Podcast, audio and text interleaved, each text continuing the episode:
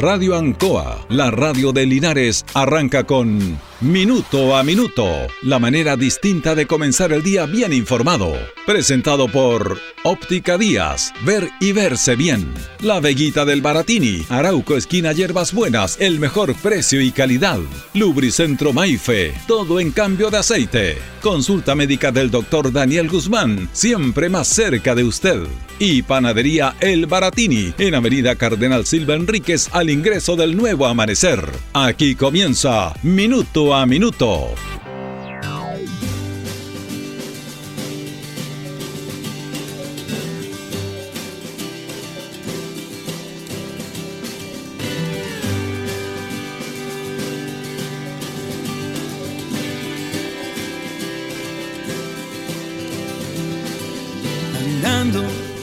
Siempre las autoridades tienen un, desafío importante, todo tipo de autoridades a nivel nacional. La toma de decisiones. La toma de decisiones que está centrada en ellos para, se supone, con esta toma de decisiones, tener mejor políticas públicas para la comunidad, a nivel nacional, regional, eh, políticas internacionales y a nivel local. Y, esto es súper importante destacarlo porque independiente de, de, la autoridad que esté, si a usted le pueda gustar o no, si votó por él o no, si es afín a un signo político o no, toda autoridad va a querer lo mejor para la sociedad. Toda, toda. Eh, nos basamos como seres humanos en, en tener las intenciones de que obviamente las cosas se hacen por el bien por, el bien de todos. En el aspecto en el aspecto nacional, pero nos vamos a sentar en el aspecto local o nacional también, vale lo mismo. Eh, las autoridades tienen que gobernar por el bien común. Nadie, ninguna autoridad, en este caso en el, aspecto local el alcalde, tiene que darle el sentir a todos es imposible, porque siempre hay gente que va a estar en contra de la autoridad. Por un tema ideológico, por un tema político, porque no le gusta como persona, porque a lo mejor está haciendo una mala administración. Son varios los factores que influyen en esta determinación que toman los ciudadanos en relación a la cercanía o no de un alcalde. Por lo tanto, el alcalde y todas las autoridades, pero no estamos sentando en el aspecto local, es imposible que les caiga bien a todos o que les caiga mal a todos. Por lo tanto, en el concepto y con la libre expresión que tiene cada ciudadano a tener su determinación para apoyar o no apoyar a determinada autoridad, en este caso al alcalde, bueno, el alcalde lo que tiene que hacer es gobernar por el bien común, por el bien común, por el bien de todos. Yo siempre he dado un ejemplo, un ejemplo real, eh, que es bueno destacarlo, que es el mejor ejemplo que podemos tener y siempre lo reitero, en relación a cómo una autoridad gobierna por el bien común. Que es el caso de Sergio Sepúlveda Corbalán, que fue dos periodos alcalde en nuestra comuna y que le tocó la decisión de sacar el terminal de buses de la Alameda. Los terminales de buses no pueden estar en los sectores de la Alameda, es un bien, es un parque, es un área protegida, pero usted recordará, o para las nuevas generaciones que no lo saben, el terminal estaba en la Alameda entre calle Manuel Rodríguez y Chacabuco durante muchos años.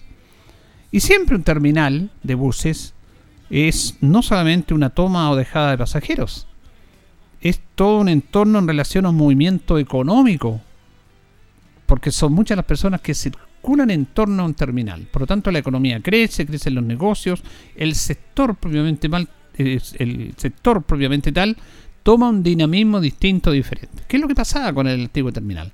Pero cuando se hace este tema, cuando dos empresarios de Linares adquieren un terreno y plantean esta opción de hacer un nuevo terminal de buses para Linares, bueno, comienza toda una serie de debates y tiene que ser así. Y el debate es básicamente por qué se saca el terminal de ahí. Los primeros que reclamaron fueron los comerciantes alrededor del terminal, del mercado y todo alrededor, porque iba a ser perjudicada su fuente de ingreso, porque obviamente el terminal no iba a estar ahí y no iba a haber el movimiento que habitualmente había. También otros empresarios de buses levantaron la voz. Yo me acuerdo Vicente Monterrosa, que era el dueño de la, de la flota Bonanza. Se hicieron manifestaciones. Se acusó al alcalde de recibir dinero por parte de estos empresarios. Ese era el nivel de debate que todavía sigue, pero que lamentablemente es propio y es parte, lamentablemente, de nuestra idiosincrasia. Pero el alcalde tomó la determinación, apoyó esta iniciativa y el terminal de buses se trasladaba al sector de Janero Espinosa. En un sector donde está el actual terminal, eso era eran antiguas fábricas eh, que estaban prácticamente abandonadas, funcionaban, funcionaban una que otra barraca, como se le llama, pero lo demás era un, lugar oscuro, lúgubre, partiendo por el fronti, donde le corresponde en el sector poniente a, cara a, a ferrocarriles toda esa franja de terreno. Y claro, eh, ¿a dónde van a tirar el terminal? Lo van a tirar al otro lado. Me va a quedar muy lejos, me va a quedar lejos del centro. Estoy acostumbrado acá. Obvio, es parte de la naturaleza y el desarrollo de la comunidad. Pero ¿qué es lo que pasó?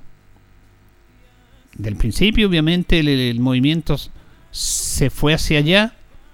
Se fueron muchos comerciantes al terminal. Algunos acá se quedaron. Y después de un tiempo se dinamizó todo el sector oriente, todo el sector de General Espinosa. Todo ese movimiento que tenemos ahora, tenemos 3, 4 supermercados, dos terminales de buses, comercio absoluto, total. Se dio por el terminal de buses. Ese barrio se dinamizó. Cambió el rostro de Linares, un lugar que era oscuro, lúgubre, intransitable en horas de la noche. Ahora es un sector donde hay un gran movimiento comercial. Porque el terminal provoca eso. Y el sector del mercado, que de primera los comerciantes la sufrieron, porque es verdad, bueno, se retomó eso, miren lo que es el mercado ahora, un dinamismo total, alrededor del mercado, que era donde estaban los eh, el comercio en torno al terminal. El alcalde, Sergio Sepúlveda, en esa oportunidad habló por el bien común y trabajó y tomó una determinación por el bien común. Y ahí está la respuesta. Mire lo que es Linares. Entonces, el alcalde siempre va a tener, y toda autoridad tiene que entablar por el bien común. Ahora, en un aspecto local, en un aspecto más eh, cercano, había cuestionamiento, hay cuestionamiento en relación a la administración de parquímetros, que antes era licitado una empresa privada, que le entregaba un dinero todos los meses al municipio, el municipio tomaba ese dinero y lo, apoyaba en subvenciones o, para apoyo de la comunidad. Pero se cambió ese tema porque el alcalde tomó una determinación, que fue apoyada por el Consejo, eh, en relación a cambiar este sistema y que fuera administrado no por un privado, eh, sino que por una corporación y también no por el municipio, por un ente externo ahí que lograra administrar los recursos y que la gran mayoría de esos dineros fueran para bomberos. Eh, y se tomó esta determinación, cumplió un año y medio, no, perdón, un año y un mes, porque de noviembre del año pasado que está funcionando esto, y claro, han aparecido algunos concejales, ex concejales, tema político, criticando esto que está mal, que que no corresponde y que se está pidiendo volver a licitar a un privado. Bueno, eh, ante estos cuestionamientos, el presidente de la Corporación de Desarrollo, Guillermo Martínez, expuso ayer ante el Consejo Municipal todo este tema. Expuso cómo funciona, cuáles son los lineamientos y la verdad que quedó bastante claro, aunque algunos concejales estaban conformes, pero siguen con la idea de que se tiene que licitar. Eh, por, por el ánimo de la transparencia, por los números, fue bastante claro la exposición que hizo ayer Guillermo Martínez. Vamos a escuchar reacciones, vamos a escuchar reacciones. Primero uno de, uno de los consejeros que ha sido crítico de esto es Jesús Rojas, que ha sido bastante crítico de la implementación de este sistema de parquímetros para con esta corporación. Eh, se refiere a la exposición del día de ayer. Ah, y agradezco a don Guillermo Martínez eh, la exposición que hizo. Eh, creo que están trabajando de manera correcta, están trabajando de manera concreta y bastante transparente eh, de acuerdo al informe que se nos entregó. Pero, y ese es mi pero, no hubo ningún plan a futuro de la corporación.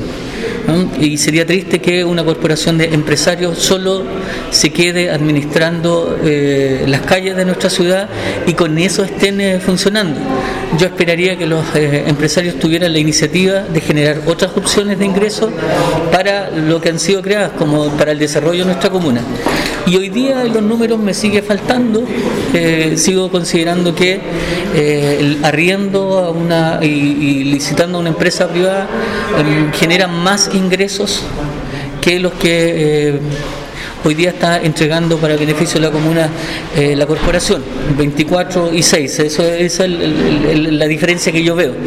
Eh, pero, pero, insisto, creo que lo están haciendo muy bien, de manera transparente, solo que insuficiente para mi gusto y licitando podríamos tener más recursos para el municipio.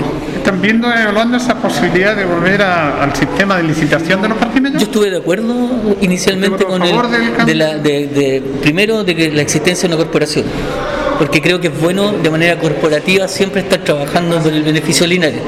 En segundo lugar, voté también para que ellos tuvieran eh, la administración de las calles. Me parece que era un buen ejercicio, pero después de un año tenemos que evaluar y no podemos quedarnos, eh, insisto, yo, yo soy concejal y como concejal tengo que cuidar los recursos públicos y creo que hoy día... Eh, los números no dan, eh, sigue siendo, eh, a mí, según mi parecer, mejor la administración de una empresa privada que la de la Corporación de Desarrollo. Sí, le hago la consulta sincero, ¿no es un tema político en este aspecto de ustedes o no? Es un tema porque las cifras cuadran, fue transparente, sin embargo ustedes siguen cuestionando, ¿es un tema político? No, no, no, es que sigamos cuestionando, para mí es, es que es así, mire. Eh, hoy día la corporación recibe ingresos por concepto de parquímetros y de esos ingresos solo 6 millones están entregándose como utilidades a beneficio de los bomberos. Yo lo pienso de esta manera, licitados teníamos 24 millones. Pero hay un ahorro de dinero en caja que se puede utilizar, también manifestaban sí, en la exposición. Sí, sí, claro, eh, eso eh, lo, pueden seguir haciendo. Lo que yo digo es que podríamos tener todavía un ahorro en caja que es mucho, muy, muy superior, digamos. Ah, si nosotros siguiéramos vuelvo a insistir en los números anteriores, con 24 le seguimos entregando 6 a bomberos, 18 al año, son por lo menos 196, no sé si me pierdo, 200 millones, no 130 que podríamos tener en caja y resolver para otras necesidades de la comuna.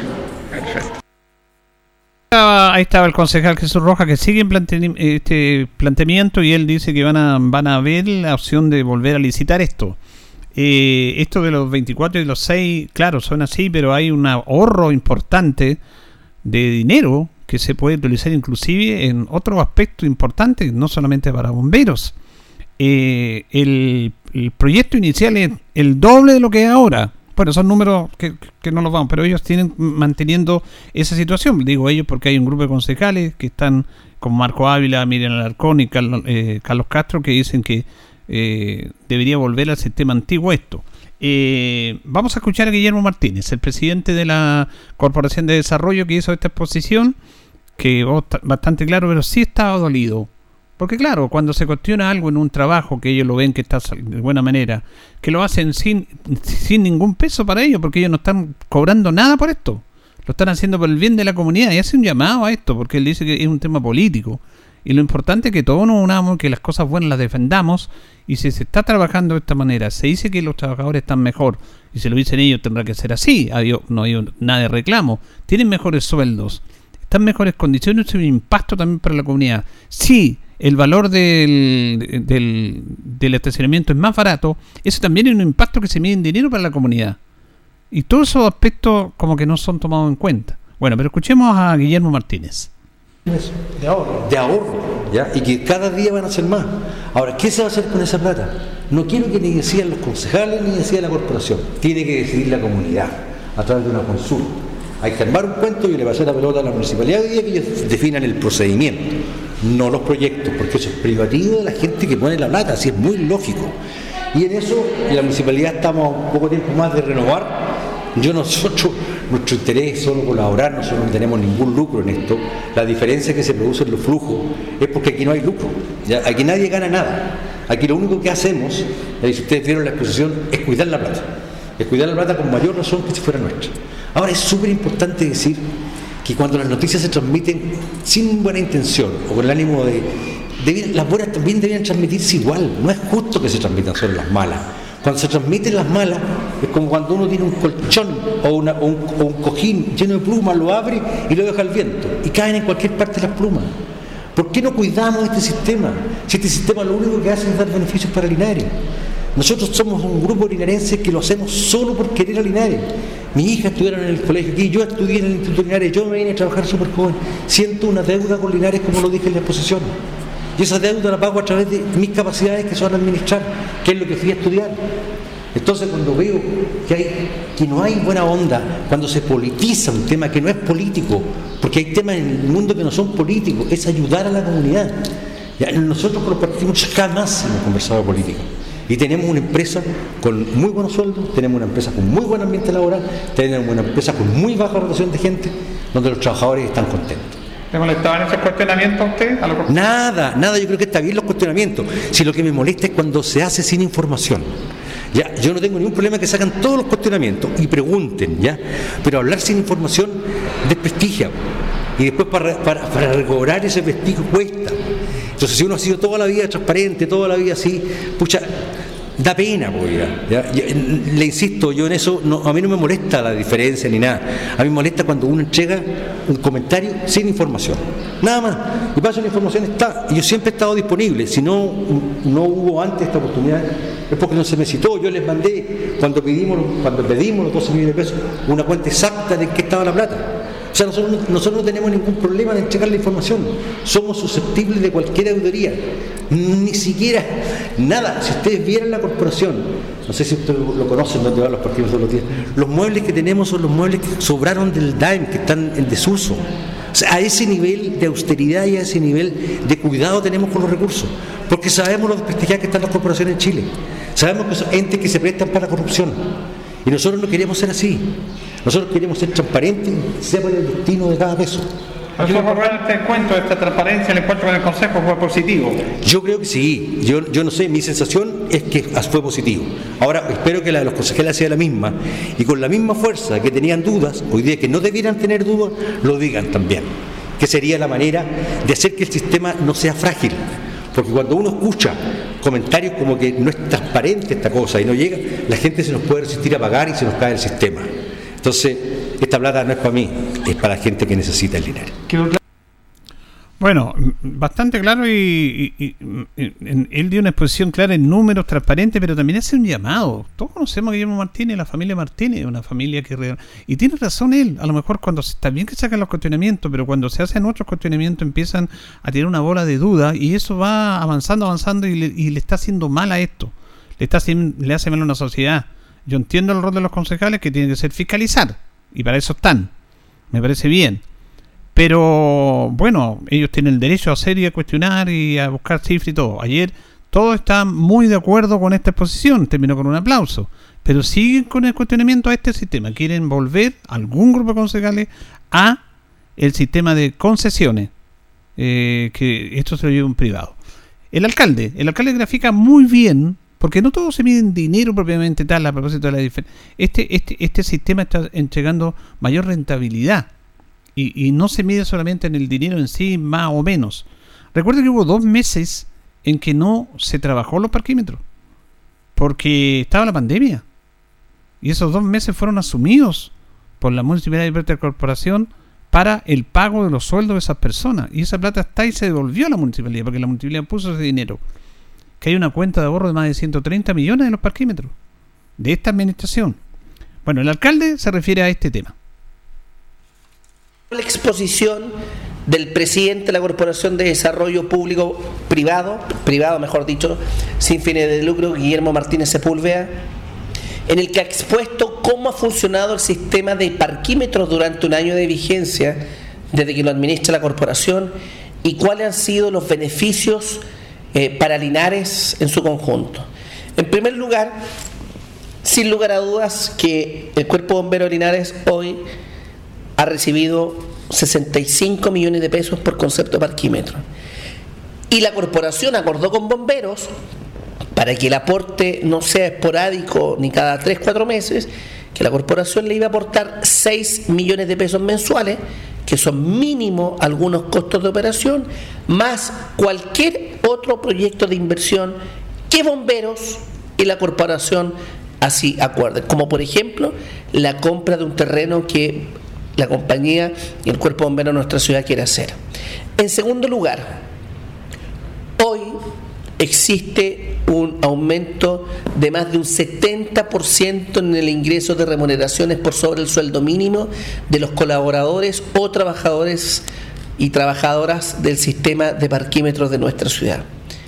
No hay colaborador que líquido, es decir, descontadas las cotizaciones y la previsión, reciba en su bolsillo mínimo 650 mil pesos. Y eso es dignificar la función de las más de 55 personas que están en la calle en el día a día, que obviamente con mayores niveles de remuneración el trato es mucho más afable para el público. En tercer lugar, el valor del parquímetro ha disminuido en más de un 16%, 8 pesos el minuto es un valor que no se da en ninguna comuna de Chile. En cuarto lugar, este sistema ha sido mucho más rentable, además que para bomberos, asimismo para eh, los trabajadores del sistema de parquímetros, para los conductores, ha sido más rentable por el municipio.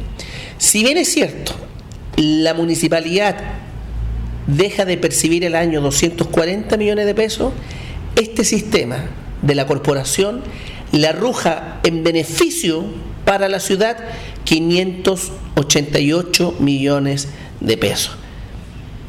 150 millones en mayor remuneración para los trabajadores, 70 millones en mayor aporte para bomberos, 80 millones que estuvieron durante dos meses eh, paralizados, más las remuneraciones que hace un total de 588 millones de pesos. Administrándolo el municipio, rentabilidad solamente 280 millones de pesos hoy que lo administra eh, la, Corporación de Desarrollo Privado sin fines de lucro, 580 millones de pesos. Al final del día, palabras más, palabras menos, pregúntenle a los colaboradores, a los colaboradores del sistema de parquímetros que están en la calle, preguntémosle a los usuarios, a los conductores, preguntémosle a bomberos si hoy es mejor que antes o no. Tanto es así que la corporación se dio el lujo durante 85 días de pagar la remuneración íntegra a los más de 55 trabajadores para que se quedaran en sus casas. Y eso es tremendamente positivo. Después de un año de evaluación, con dos meses de pandemia, con 10 meses de funcionamiento, este sistema para el año 2022 debiera arrojar cifras mucho más positivas en beneficio de la comunidad. Tanto es así, hoy la corporación tiene un saldo en su cuenta corriente de más de 130 millones de pesos. Es la intención de la corporación, es la intención del Consejo Municipal, preliminarmente de quien habla, de ir resolviendo qué proyectos de inversión puede realizar la corporación con esos dineros. Yo, por de pronto, creo, y anticipándome un poco esta respuesta, que se debe comprar para el año 2022 un terreno en el sector del Nuevo Amanecer para proyectar una nueva compañía del cuartel de bomberos de nuestra ciudad. Bueno, los grupos concejales han experimentado y han dicho que están, viendo la posibilidad de que se vuelva el tema de licitar con esta exposición, con estas cifras que usted ha dado. ¿Qué opinión tiene respecto a ese tema? Bajo ningún contexto lo vamos a licitar porque eh, el sistema dio muestras por bomberos, por los trabajadores, por los usuarios, de que bajo esta fórmula la utilidad, que es legítima en cualquier empresario, pero aquí la utilidad ha sido reinvertida en propio beneficio de la comunidad. Cuando este sistema es administrado por un tercero, la utilidad va para el bolsillo del empresario, lo que a mí me parece coherente. Sin embargo, yo les quiero recordar que a contar del 18 de octubre del año 2019 comenzó a no pagarse el parquímetro en la ciudad porque se considera que era un abuso que esto fuera a parar a las manos de un empresario X cuyo interés legítimo es el lucro, eh, pero que sin lugar a dudas nosotros creemos que esas utilidades se pueden reinvertir en beneficio de la propia comunidad. Bueno, ahí está entonces estas notas que hicimos con Jesús Rojas, con el concejal, con Guillermo Martínez, presidente de la Corporación de Desarrollo, que está administrando el tema de los parquímetros, y con el alcalde Mero Mesa en relación a este tema y esta exposición y algunos cuestionamientos que han hecho algunos concejales, algunas personas también eh, en relación al tema de parquímetros. Lo que vimos ayer, que estuvimos presentes nosotros, en lo que vimos ayer de esta exposición no tiene ningún reparo. No tiene ningún reparo, está ahí, está funcionando de buena manera. Y eso es lo que decía Guillermo Martínez. Defendamos esto, Dejemos porque yo te pienso políticamente distinto al alcalde eh, las cosas, le criticamos y encontramos todo mal. Y incluso nosotros, que nosotros lo único que queremos es tener un tema político, queremos el bien para Linares y estamos trabajando honores sin recibir un peso, no tenemos por qué recibirlo, para administrar de mejor manera estos recursos y que sean bien administrados y que vayan para la comunidad. Ese es nuestro objetivo, lo estamos haciendo bien. Y, y está claro.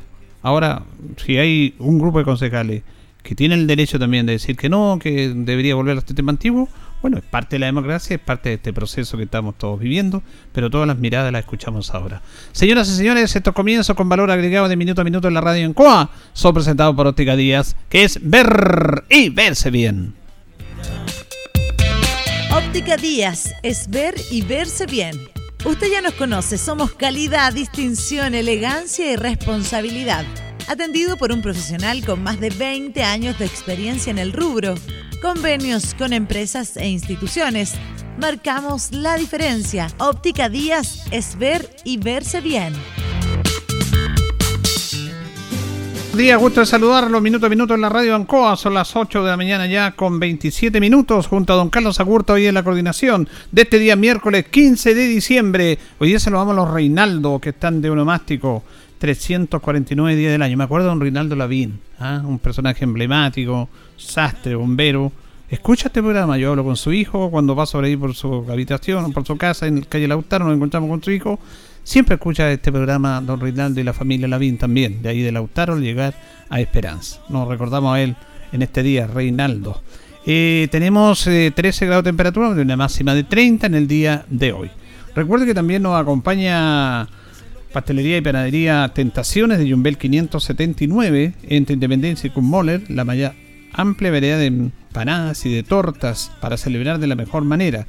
Eh, le tenemos también eh, que estamos en nuestra página de Facebook, en Tentaciones. Nuestro teléfono es 940 45 31 32. Vamos a ir a la pausa con nuestros patrocinadores Carlitos y ya seguimos. Estamos en Minuto a Minuto en Radio Ancoa. Radio Ancoa. La mejor manera de comenzar el día informado. La consulta médica del doctor Daniel Guzmán siempre más cerca de usted. Se atiende por FONASA, ISAPRE, DIPRECA, CAPREDENA y particular. Se hacen lavados de oídos. El doctor Daniel Guzmán lo espera en Kutmoller 333 frente a la plaza. Lubricentro Maife, todo en cambio de aceite. Le dejamos su vehículo como nuevo. Personal calificado, una atención cercana, convenios con empresas e instituciones. Maife, el lubricentro de Linares, ubicado en Esperanza 633, entre Lautaro y Yumbel.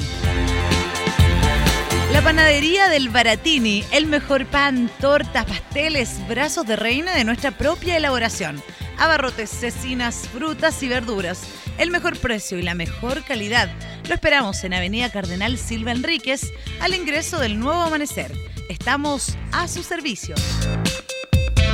Óptica Díaz es ver y verse bien.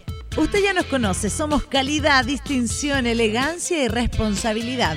Atendido por un profesional con más de 20 años de experiencia en el rubro, convenios con empresas e instituciones marcamos la diferencia. Óptica Díaz es ver y verse bien.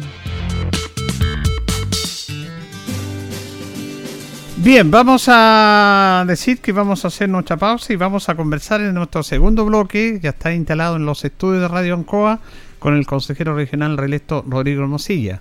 Hay un tema no menor que se quebró este tema político al interior eh, del Consejo.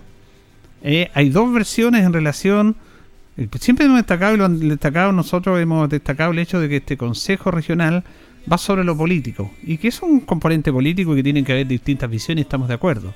Pero aquí se quebró un poco por el intendente, o perdón, por el intendente, esa figura ya no está, por el delegado regional que empezó a cuestionar a la gobernadora sobre la ejecución presupuestaria. Y aquí detrás de él está George Bordachar, Patricio Queda, y ahí hay un tema político. Hay un tema absolutamente político criticando la gobernación a la gobernadora regional en la no ejecución del presupuesto presupuestario y ahí se, se quebró esto. Y claro, hay eh, obviamente consejeros que son del lado de, de, la gobernadora o de la oposición que salieron también a cuestionar las declaraciones del delegado regional. De eso y de otros temas vamos a conversar luego con Rodrigo Mosilla porque vamos a la pausa y retornamos a don Carlos.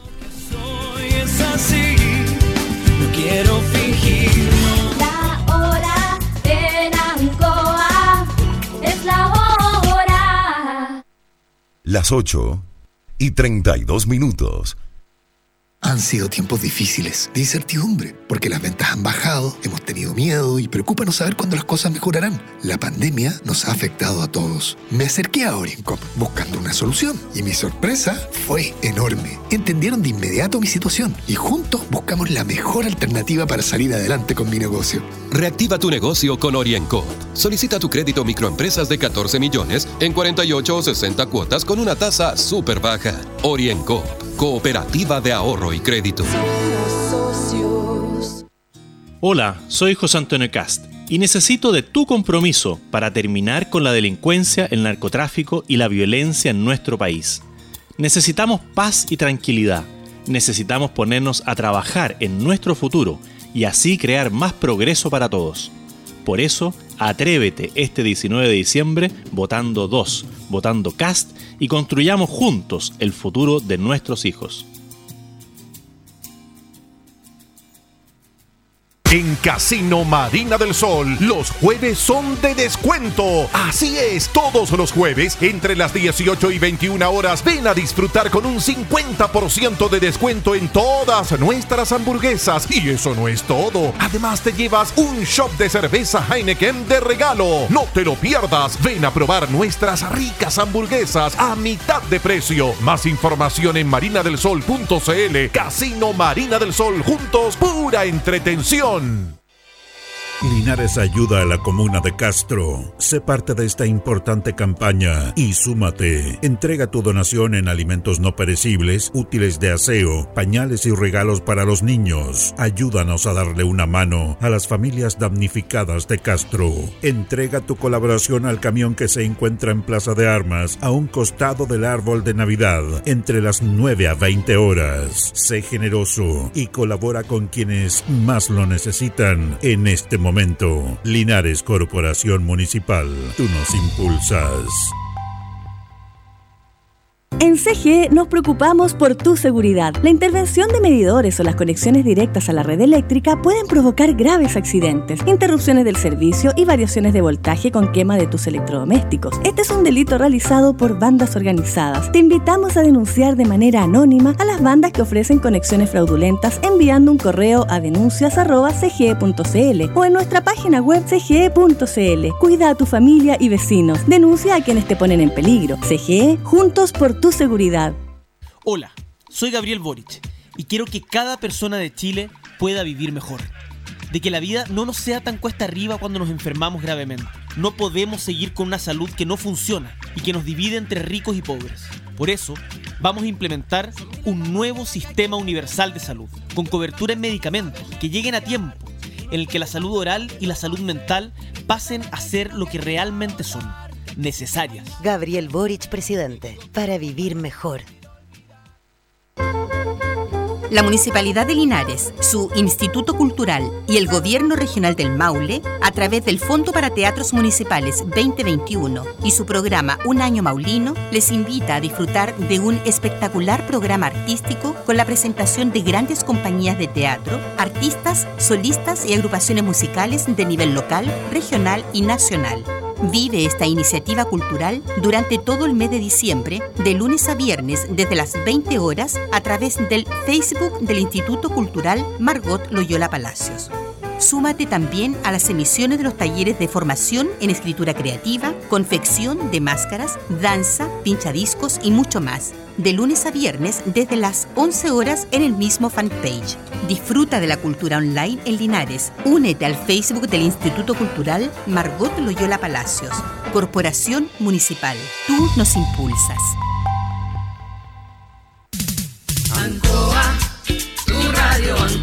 Somos el 95.7 Radio Ancoa. La radio de Linares, más cerca de ti. Ancoa.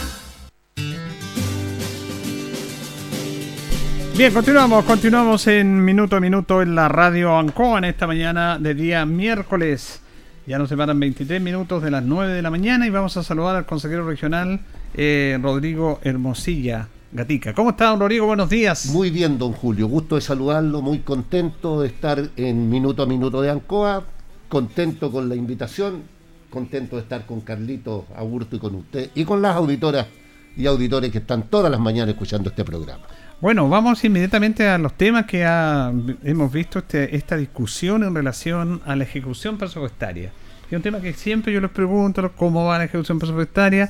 Y de repente hace poco, la semana pasada, salió una nota con el intendente, perdón, con el delegado regional, con Eduardo Prieto y con algunos eh, consejeros de, de gobierno de derecha que empezaron a cuestionar la labor de la gobernadora y eh, la ejecución presupuestaria propiamente tal, que ya está es casi inalcanzable, hay un 64%. Bueno, ¿cuál es su opinión respecto a esto? Bueno, ahí hay dos o tres cosas que me gustaría precisar. En primer lugar, decir de que esta cultura machista todavía no todavía no ha sido desterrada. Entonces, como nuestra gobernadora regional es mujer, hay que darle, hay que pegarle. ¿ah? Entonces hay una cultura machista que además es propia de la derecha, ¿no? La derecha tiene una tiene un acervo cultural machista bastante enfermizo. Dicho eso, eh, recordarle al delegado presidencial, delegado regional presidencial, que no se olvide que hasta junio él era el intendente de la región del Maule. Que él era el intendente de la región del Maule. Y los proyectos no son de, de propiedad de una autoridad en particular, sino que los proyectos son, son permanentes en el tiempo. Entonces él tiene una responsabilidad también hasta ese minuto.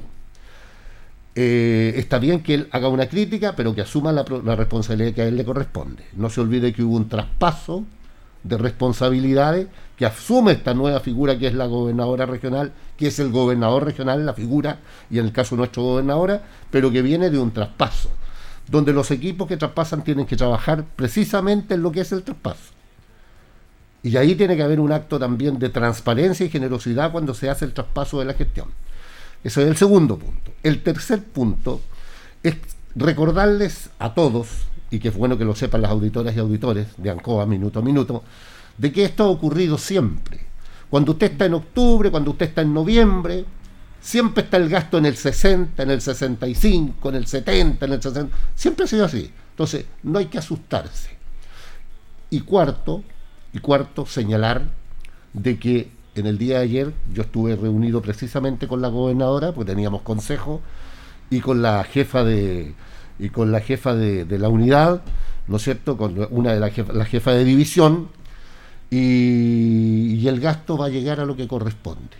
No nos olvidemos que no ha terminado tampoco el mes, que no ha terminado el año, y tenemos de sobra, me lo dijo así, en ese, en ese tranquilo consejero me dijo porque tenemos de sobra para llegar al 99.9 me- del gasto de aquí a los días que nos quedan de diciembre. Eso me lo, me lo dijo la, la niña Elena Fuica, que es la jefa de, la jefa de la división y precisamente es una, una profesional muy responsable a quien yo le creo y a quien yo conozco. Y me lo reafirmó nuestra gobernadora Cristina Bravo. Dicho eso, dicho eso, esos cuatro temas, ¿no? Eh, es propio de la tensión que estamos viviendo, si es propio del momento, lamentablemente, ¿ah? lamentablemente es propio del momento político que se está viviendo. Sí, perdón, eso le iba a preguntar, sí, porque, estas declaraciones de él Sí, po. enfocan a esta, este carrera Claro, presidencial, porque- se suman a estos temas. Claro, porque además que dicen, sí, eh, eh, hay, que, hay que irse al contexto con general, eh, dicen, eh, en- estamos en el 60 y tanto por ciento del gasto, lo que no nos parece a nosotros, y le pedimos a la gobernadora regional que se preocupe de agilizar el gasto en vez de andar preocupada de la campaña. ¿Se fija usted? Hay una crítica política, mezquina, por cierto. Eh, yo tengo mucha confianza en la gobernadora y hay que decirles a ellos, y se los he dicho, la gobernadora tiene una, una cualidad, fíjese, que puede andar en bicicleta y mascar chicle. Puede andar en bicicleta y mascar chicle. Es decir, puede hacer la gestión que tiene que hacer y en sus tiempos libres, como toda persona, también tiene derecho a manifestar la preferencia en un momento como este que estamos en elecciones. Pero el gasto, de acuerdo a lo que señala la gobernadora y la jefa de división, llegará al 99, por no decir al 100%, en los días que queda del mes de diciembre. Y esto ha ocurrido siempre. Claro, esto es importante recordarlo porque la comunidad a veces no toca estos temas, aunque en el último tiempo hemos conversado Así a través de es. estas elecciones, ya ido conociendo un poco más el trabajo del gobierno regional, que es súper interesante. Porque se dice que el, el presupuesto, si no se gasta de acuerdo a lo se que devuelve. se devuelve, se Eso no va- pierde. claro, y eso no va a ocurrir bajo ningún punto de vista. Perdón, dentro de su, de su eh, periodo como consejero, don Rodrigo, ¿se ha tenido que alguna vez devolver algún presupuesto No? No, no, no, no, no. O sea, usted conoce toda la siempre, dinámica. siempre hemos estado, como le digo, cuando ya estamos en, en noviembre, en, octubre ya empieza, empieza como a ponerse nervioso. Si en octubre cuánto va? Va al 58, va al 62%. Hoy está faltando un 40, está faltando un 38. Pucha, parece que hay que devolver. Viene noviembre, se avanza un poco más, viene diciembre y llegamos cerradito. Y yo lo digo con una tremenda objetividad, porque yo, siendo consejero regional, me ha tocado ser gobierno y oposición. Yo creo que la obligación que uno tiene es ser transparente. Eso es lo que uno tiene que ser. Y ayer teníamos intendentes de oposición y hay que decir lo mismo que se dice hoy día. O sea, siempre hay que hablar con la verdad y con transparencia. Yo le pregunté, incluso me llamó la atención a Patricio Ojeda, que fue presidente de- Del Consejo cuando, Regional. Cuando estaba esa figura, ahora no está. Así es. Le pregunté hace poco, nomás después de la elección, eh, porque él salió reelecto con la También. primera mayoría. Así es. Y le pregunté sobre la ejecución presupuestaria. Y dijo, no, vamos bien encaminados, estamos bien. Y resulta que me sorprende Sí, que dice. Es claro, Y es- esto, le va con un tema electoral, Claro, absolutamente. cuando se le preguntó a Bordachar hace un tiempo atrás también, También, meses cuando- atrás, cómo va la ejecución, estamos bien. Y Claro. resulta que ahora no estamos bien. Entonces, por favor, seriedad por sobre todo. Bueno, en este aspecto, ¿usted ayer tuvo una reunión de consejo entonces? Sí, señor. ¿Qué, qué novedades podemos plantear? Tuvimos consejo regional ayer, vimos varios temas, eh, fundamentalmente hay algunos temas que tiene, precisamente presentó una cartera de proyectos, varios proyectos de más o menos como casi mil millones en algunas cosas que están ahí y, y están trabajando, sí, están trabajando intensamente en eso, porque naturalmente cuando uno ve las noticias, eh, estos, mensajes que envían por la prensa los colegas, algunos colegas, ¿no? La obligación que uno tiene es preguntarle a la gobernadora, pues decirle, gobernadora, bueno, ¿qué pasa con esto? Pero además uno es parte también de la, de la gestión, pues si estamos allí, si somos nosotros los que aprobamos, rechazamos y, y discutimos. ¿ah? Y yo le vuelvo a decir, eh, con lo que me manifestó la gobernadora ayer, y también Elena Fuica, que es la jefa de división, yo quedo absolutamente tranquilo porque sé que al término del mes, que es justamente el término del año, la ejecución presupuestaria de la región del Maule va a estar prácticamente en un 100%. Una de las críticas que se ha hecho, que se hace, y que se la pregunta a usted, en relación que cuando los gobiernos regionales están, le está faltando llegar a la meta para no devolver los dinero, para entregar estos recursos, se acude a la denominada y famosa circular 33. Sí. que tiene que ver con la entrega de vehículos, De vehículos, ¿ah? sí, a, la, exacto. a la región del Maule, a las comunas Sí, probablemente. de acuerdo, sí, de acuerdo. Siempre pasa, siempre pasa, pero yo diría que en el fondo, en el contexto general es marginal, pero ah, ocurre la circular, que además, digámoslo con mucha franqueza, también es una necesidad que Pero tiene claro, la- claro. Pero obvio, sí, ¿quiénes son los que solicitan vehículos? Los municipios, carabineros, la PDI, bomberos, las ambulancias, los hospitales, es decir, también son artículos de primera necesidad, pero naturalmente que la prioridad es el agua potable, la prioridad son los caminos, son los convenios, los convenios que tenemos en salud, los convenios en obras públicas, el agua potable rural, el alcantarillado, la- el mejoramiento de las veredas, cuando los municipios presentan los proyectos, por cierto, no nos olvidemos que todo lo que financiamos nosotros es presentado por los municipios. Usted dice, ¿por qué no se ha mejorado, no se ha construido una sede social? El municipio tiene que presentarla. ¿Por qué no hemos construido un área verde? El municipio tiene que presentar el área verde, el proyecto. ¿Por qué no hemos mejorado las veredas? Porque tanto el municipio como el serbio tendrán que presentar el proyecto y iremos allí con un convenio para ver de qué manera nosotros concurrimos con los recursos. ¿Y cómo ha visto usted la presentación de proyectos del municipio de Linares? Eh, en general, en general nosotros estamos preocupados y lo hemos conversado mucho. Y ayer una vez más, ayer una vez más, esto es transversal, ¿ah? todos decimos. Y, la, y fu- esta fue como la, la instrucción que se nos dio, por decirlo de alguna manera. Conversen con sus municipios amigos, conversen con los alcaldes que ustedes conocen para que hagan proyectos, para que presenten más proyectos y buenos proyectos. Eh, sí, mira, es muy importante que los equipos municipales hagan un buen proyecto. ¿Para qué? Para que no nos engañemos. Usted no saca nada con decir, mire, te hemos presentado 10 proyectos, pero resulta que cuando los revisan, los 10 proyectos vuelven de nuevo al municipio porque están mal presentados. Entonces es muy importante que los equipos municipales sean buenos equipos, que haya un buen, un buen equipo en, en CERPLAC, en planificación, porque ellos presentan los proyectos, para que no vuelvan de nuevo al municipio y ese proyecto que debía haber demorado tres meses, en definitiva demore el año. También tiene que haber un acto solidario, y de hecho en algunos casos los hay, en municipios más grandes, que tienen equipos más potentes para colaborar con los municipios más pequeños. Yo recuerdo cuando yo, perdone la autorreferencia, cuando yo fui alcalde de Linares teníamos un convenio nosotros con la Municipalidad de Hierbas Buenas y la Municipalidad de Colbún. Entiendo que el alcalde de Hierbas Buenas en ese tiempo era el actual alcalde Cadegan y en, Colbún era mi amigo Hans Heyer. Y firmamos un acuerdo, lo hicimos en la Municipalidad de Linares, para de un acuerdo de colaboración, un convenio de colaboración, donde en otras cosas podemos hacer eso. Profesionales nuestros pueden asesorar a los municipios más pequeños. Talca, Talca hace alrededor de dos meses ofreció su equipo profesional para, para cualquier municipio de la región del Maule. Entonces, esas cosas hay que hacerlas, pero fundamentalmente, no nos olvidemos, los, los- los municipios presentan los proyectos y la idea es que presenten un buen proyecto para que se pueda aprobar, para que siga y no tenga que volver de nuevo a subsanar las, las observaciones. Porque en el fondo sería engañarse. Usted dice, mire, tengo una cartera, he presentado 10 proyectos al gobierno regional. Sí, pero resulta que los 10 proyectos volvieron de vuelta. Con observaciones. Exacto. Sí. Eh, estamos ya cerquita de la segunda vuelta eh, eleccional presidencial el día el día domingo. Yo le cuento a los auditores de que me encontré estos días, el lunes, con Don Rodríguez, ahí en la intersección de calle Maipú con, con Chacabuco, haciendo campaña por Gabriel Boris, pero estaba ahí solo. Yo, yo la verdad que yo no he visto otra gente referente haciendo trabajo en terreno que hace usted. Usted ya salió electo porque tranquilo en casita, sin embargo está con este tema. Mire, ¿sabe lo que ocurre? Bueno, don Julio, eh, la verdad es que, mm, a ver, ¿cómo les explicara? Yo siento que tengo una obligación política y moral, política y moral, de informar, informar a las personas que me dieron su preferencia con tanta generosidad, que votaron por mí con tanto cariño, que usted no se imagina los casos que yo he conocido de gente, cómo se sacrificó.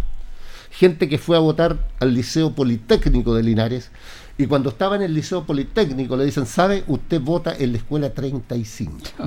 Y cruzó Linares, y cruzó Linares para ir a votar.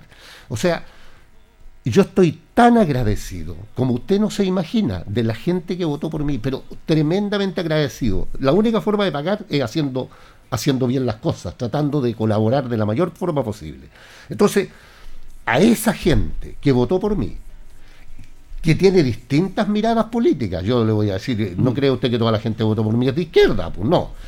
Hay de distintos lugares, hay gente que ni siquiera tiene preferencia política, no es de izquierda ni derecha, es de Rodrigo Hermosilla, votaron por él. Pero yo tengo la obligación política y moral de decirle a esas personas, mire, este es mi candidato. Ellos verán si lo toman o lo dejan, pero yo tengo la obligación, porque soy un referente, porque la gente confió en mí, entonces terminó mi elección, yo estoy elegido y ahora le digo, mira, ¿sabe don Julio? Gabriel Boris mi candidato. Usted verá, don Julio, si lo toma o lo deja, pero yo tengo la obligación, así lo siento.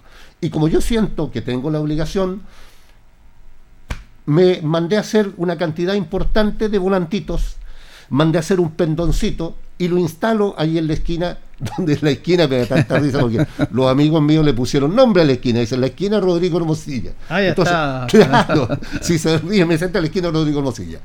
Bueno, eh, en esa esquina yo me instalo a trabajar, a entregar esta, esta propaganda, porque, como le digo, tengo la obligación política y moral de informarle a la gente que por mí votó, que este es mi candidato, y por otro lado tengo la obligación también política y moral de trabajar y de hacer esfuerzos para que Gabriel Boris sea el próximo presidente de Chile. ¿Y cómo ha visto la recepción de la gente? Porque Mire, en terreno se nota el aparte, tiro. aparte de eso, me gustaría, si usted me permite, eh, decir de que, de que va a ser verdad eso, de que hoy día, o que es verdad, que aquí estamos enfrentando la esperanza con el miedo. Porque resulta de que yo he quedado sorprendido cómo la derecha ha tensionado esta elección. Yo he quedado sorprendido cómo la derecha ha, ha instalado el terror en esta elección. Y la ha instalado en tiempos, en tiempos remotos. O sea, ellos han creado el escenario de la Guerra Fría.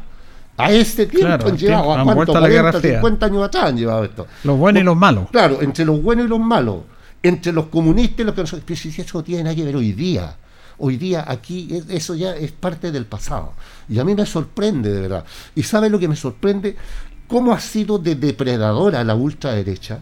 La derecha, la derecha ultra, ultraderecha, la derecha ar- arroga- eh, eh, ranciamente conservadora, que ha ido, que ha ido, eh, digamos, se ha ido apropiando de, e instalando su discurso en una derecha, en un sector de la derecha más liberal y más democrático. Claro. ¿ah? Sin embargo, esa derecha liberal y democrática ha sido absorbida, ¿ah? ha sido absorbida, ha sido depredada por esta derecha violenta, por esta derecha que quiere instalar el discurso en el pasado. Eso ya es parte de la historia. Esto no es entre los comunistas y los que no son comunistas. Esto tiene que ver con este nuevo Chile, con este nuevo Chile que se hace cargo de los nuevos tiempos, que se hace cargo de la diversidad, que se hace cargo de las minorías, que se hace que, que se abre para acoger a todos aquellos que por distintas circunstancias de la vida han tenido situaciones distintas, y valga la redundancia decir, en la propia vida. Todo, todo aquellos esos temas que se han incorporado, los de las minorías sexuales, los temas de la mujer que son tan relevantes e importantes, los temas de la gente que tiene capacidades distintas, el, tema de tema ecológico, que antes era una cosa que, que nadie hablaba de aquello, que nadie hablaba de aquello. Eh, eh, pero sin embargo hoy día son los temas de hoy, es la agenda de hoy. Eso, de eso nos hacemos cargo. Y por eso es que se dice que esta es la esperanza, que Gabriel re- representa aquella esperanza, con una generosidad tan grande que ha sido capaz de convocarnos a todos, a todos. Y acuérdense usted que mi candidata era Paula Narváez. Claro. Luego, cuando Paula gana- eh, pierde la elección y gana Yasna Proboste, mi candidata es Yasna Proboste. Pero sin embargo, hoy día, nuestro candidato es Gabriel Boric porque representa precisamente, él encarga un- encarna un proyecto que tiene que ver con aquello, que tiene que ver con la esperanza, que tiene que ver con este nuevo Chile que se hace cargo de estas, de estas problemáticas, de estos temas, de estas tareas, de estas realidades que son las realidades del mundo de hoy. Y frente a eso, yo diría que la gran disputa es entre, es entre la esperanza, como se dice, y el miedo, porque han sembrado el miedo, han sembrado el terror, han mentido tanto, que dice que van a cambiar la bandera, que van a cambiar el himno nacional, que van a terminar con las tradiciones, pero por favor, por favor, nuestra bandera es única y es nuestra bandera. Ellos tampoco tienen el patrimonio ni el privilegio de la bandera. Es nuestra bandera porque es nuestro emblema, es nuestro himno nacional. Son nuestras tradiciones, nuestras tradiciones. Es nuestra tonada, es nuestra cueca, es nuestro folclore. Son nuestras tradiciones. No es patrimonio. Entonces han mentido tanto y por eso que tenemos la obligación de decir que es una mentira. Y yo vuelvo a lo que he dicho toda la vida.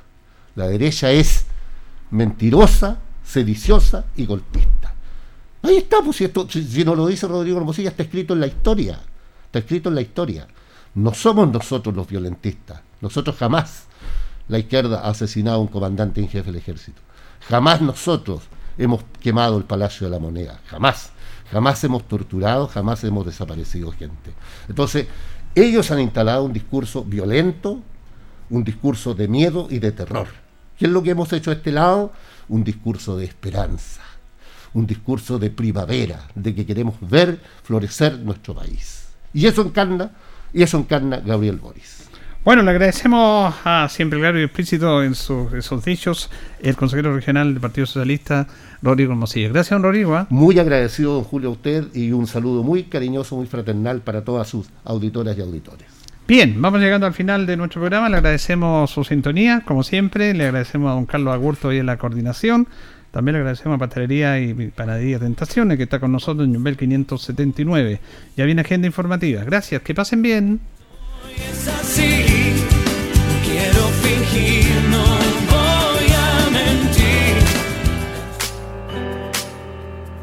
Radio Ancoa 95.7 presentó Minuto a Minuto. Noticias, comentarios, entrevistas y todo lo que a usted le interesa saber. Minuto a Minuto. Gracias por su atención. Las opiniones vertidas en este programa son de exclusiva responsabilidad de quienes las emiten y no representan necesariamente el pensamiento de Radio Ancoa de Linares.